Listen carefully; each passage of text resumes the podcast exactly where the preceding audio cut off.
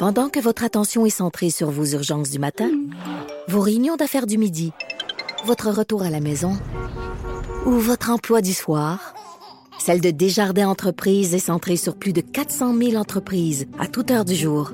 Grâce à notre connaissance des secteurs d'activité et à notre accompagnement spécialisé, nous aidons les entrepreneurs à relever chaque défi pour qu'ils puissent rester centrés sur ce qui compte, le développement de leur entreprise.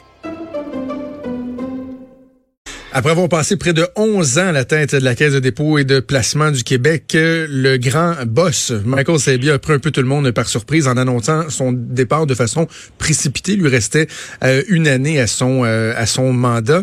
Euh, qu'est-ce qu'on retient de son passage? quelle est la situation actuelle? Comment on peut entrevoir le futur de la Caisse de dépôt? On va en discuter avec Michel Nadeau, directeur de l'Institut de la gouvernance. Monsieur Nadeau, bonjour. Bonjour. faisons un retour en arrière, reculons que j'ai été durant 20 ans un cadre supérieur à la Caisse de dépôt et plusieurs années, j'étais le numéro 2 de la Caisse. Oui, bien Donc, assurément. Assurément, assurément. J'aurais effectivement dû le, mentionner, mais on, vous connaît bien, Monsieur Nando. Euh, euh, faisons un recul de, de, euh, de, quelques années, donc de 11 ans. Moi, je me souviens, j'étais au cabinet de M. Charret à l'époque où Michael Sebia est arrivé c'était pas la joie la caisse de dépôt. Hein? Ça allait pas bien à cette époque-là. Non, ça allait très mal parce que la caisse à ce moment-là avait perdu la confiance des Québécois. C'est le, le, en 2008, euh, euh, Monsieur Rousseau, Henri-Paul Rousseau a quitté la caisse et euh, le, la caisse a perdu 25% un rendement négatif de plus de 25% 40 milliards de dollars. Euh, Monsieur Rousseau s'en va chez Power Corporation. Là, il y a une succession de présidents et là, vraiment, la, la gouvernance était fragile, ça allait dans tous les sens. Et là, bien évidemment, je pense que Mme Jérôme Forgette et M. Charret ont finalement décidé d'aller chercher quelqu'un, puis ils ont pris à la surprise de tout le monde un anglophone, ben euh, un haut fonctionnaire fédéral, quelqu'un qui vient de l'Ontario, alors qui va venir gérer le bas de laine des Québécois.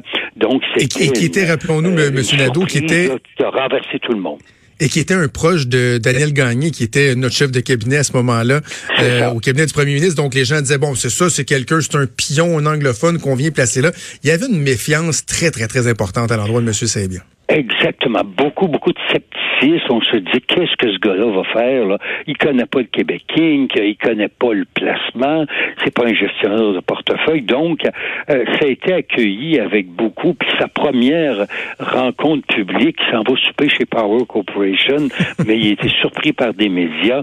Alors là, ça partait bien mal. Et euh, c'est pour ça que les gens se disaient euh, ça va être la catastrophe et la caisse avait vraiment pas besoin de ça. On était en mars 2009. Mars 2009, c'est le creux du marché boursier. C'est le moment de l'arrivée de M. Sébia. Donc la bourse allait très très mal. Et puis là, ben, M. Sébia est arrivé. Puis les trois quatre premières années, il a fait le ménage. Il a fait le ménage dans le mhm. portefeuille. Il y avait beaucoup de d'emprunts. M. Rousseau pour augmenter le, le, le rendement empruntait de l'argent puis qu'il espérait investir avec un meilleur rendement pour gonfler le rendement total. Donc, il a réduit les emprunts de la caisse, il a fait le ménage, il a enlevé le risque dans le portefeuille et ça a été les trois, quatre premières années de M. Sébia. Et après avoir fait le ménage, puis ça a stabilisé le rendement, là, il a dit, on va essayer maintenant de, euh, de, de passer en phase 2. Et là, en phase 2, euh, les, les, après l'enquête à partir de 2013-14, là, il, a commencé à dire les actions puis les obligations, c'est pas très bon. On va aller dans l'immobilier, on va aller dans les infrastructures, on va aller dans les placements privés. Donc, il est allé dans des classes d'actifs moins liquides que les actions et les obligations, ce que vous et moi, on investit avec nos économies, mais c'est ces deux marchés qui sont pas très prometteurs. Ça.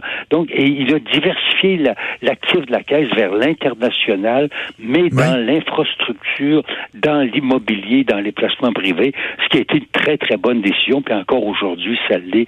Et deuxièmement, là, il a dit, il faut que je m'occupe des entreprises du Québec. Moi, je criais sur lui, hey, euh, vous aidez pas les entreprises québécoises, mais il faisait le ménage. Les quatre premières années, là, il était trop occupé à faire. Mais après ça, il s'est mis à, à s'occuper des entreprises québécoises et il a bien fait ça. Il a bien fait ça. Évidemment, il a laissé partir Rona. Ça a peut-être été la, la. Faiblesse de son mandat.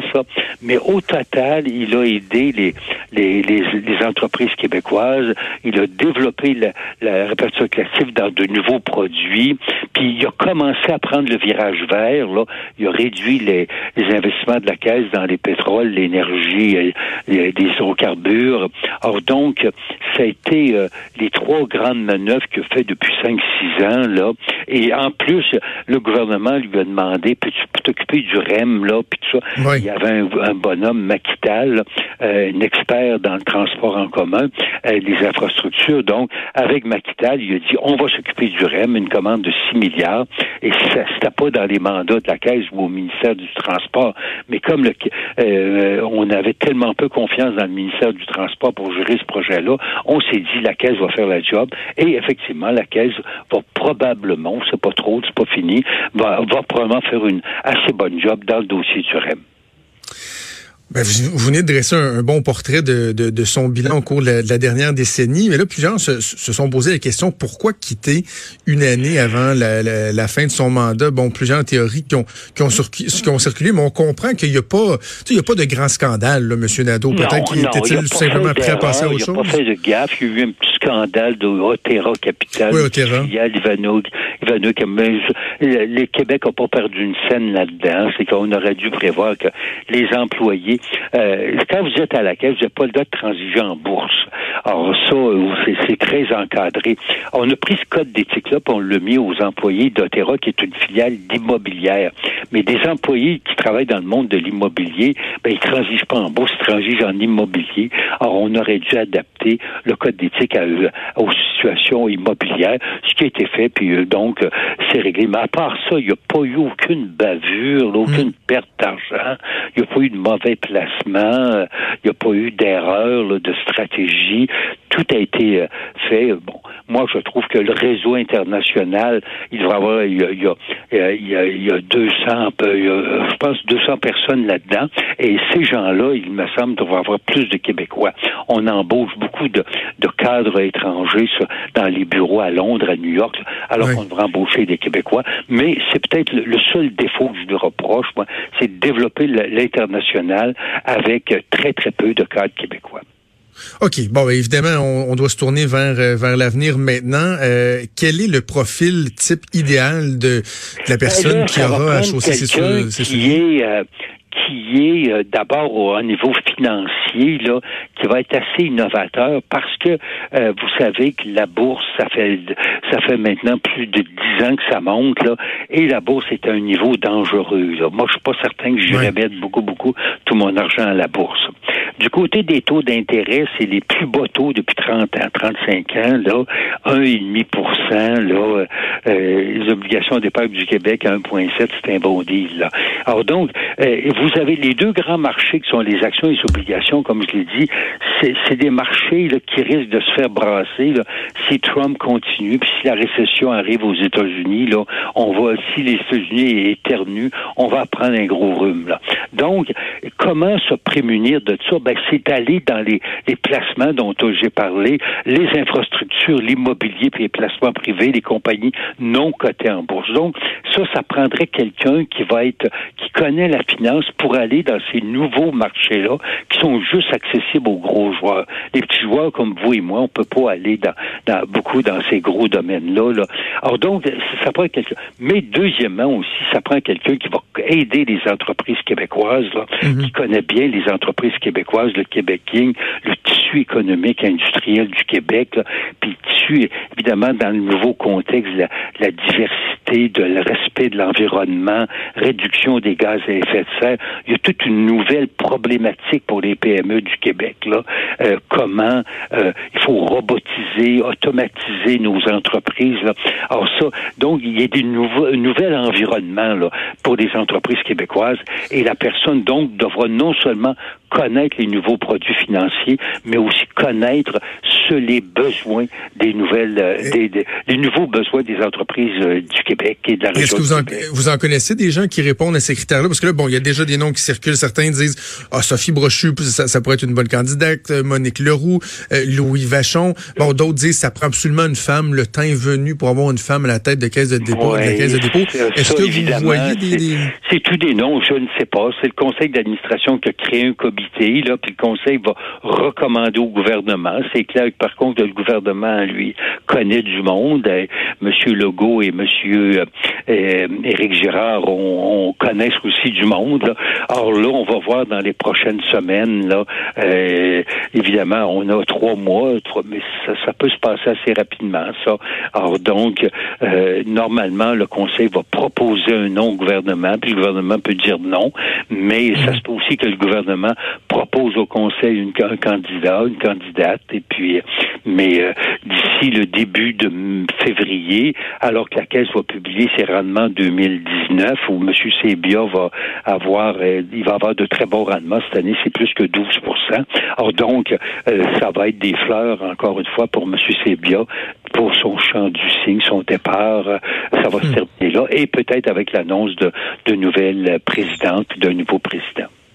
Avant de, de, vous quitter, Monsieur Nadeau, bon, vous connaissez bien évidemment euh, la Caisse de dépôt. Est-ce que est-ce que c'est une organisation qui est facilement gérable? Est-ce que on peut euh, aisément y, y, apporter son, son, son empreinte, mettre ça un peu à sa main? Est-ce qu'il y a une flexibilité qui est possible pour un nouveau dirigeant qui arrive là? Oui, oui, oui, Il y a des styles différents, évidemment. Euh, oui, c'est une organisation. Ils ont un comité de direction de 11 personnes et qui a euh, 15 personnes, pardon, je crois. Alors, de, de 15 personnes, euh, ça se gère. Évidemment, ça prend un chef euh, qui s'y connaît, euh, mais il a autour de lui des gens très experts. Ça prend un rassembleur, mais encore une fois, il y a des styles de gestion. Monsieur Sébia, évidemment, les décisions se prenaient dans son bureau. C'était pas toujours de la consultation à n'en plus finir avec les, tous les cadres. C'est son style, ça Il y a d'autres qui vont peut-être préférer de prendre toujours tout en groupe, là, de tout faire en, en commun. Là. Alors, c'est des styles différents. L'important, c'est les résultats. Mais je pense que la Caisse est en bonne santé. C'est vraiment euh, notre gestionnaire de, de 325 milliards. Là. Euh, la Caisse est bien placée. Là. Si mm. la récession arrive, là, notre portefeuille euh, ne sera pas trop ébranlé. La Caisse fait une bonne job auprès des entreprises québécoises, ceux qui veulent grossir puis qui ont besoin de, de financement. Là.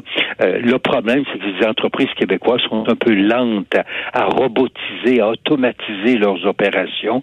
Ça, c'est la faiblesse qu'on a. Euh, il faudrait que la Caisse et Investissement Québec convainquent les chefs d'entreprise de, de faire plus de, de robotisation et d'automatisation. Euh, maintenant, surtout que le taux de chômage est très bas, là, euh, ça serait le temps de faire ça.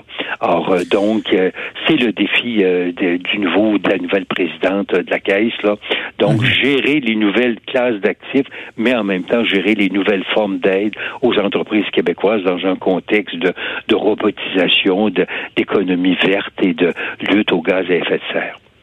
Donc, on aura l'occasion de suivre ce processus-là au cours des prochains mois. Michel Nadeau, ancien dirigeant de la Caisse de dépôt et de placement du Québec et directeur de l'Institut de la gouvernance. Merci de nous avoir parlé aujourd'hui. Très bien, au revoir. Merci, au revoir.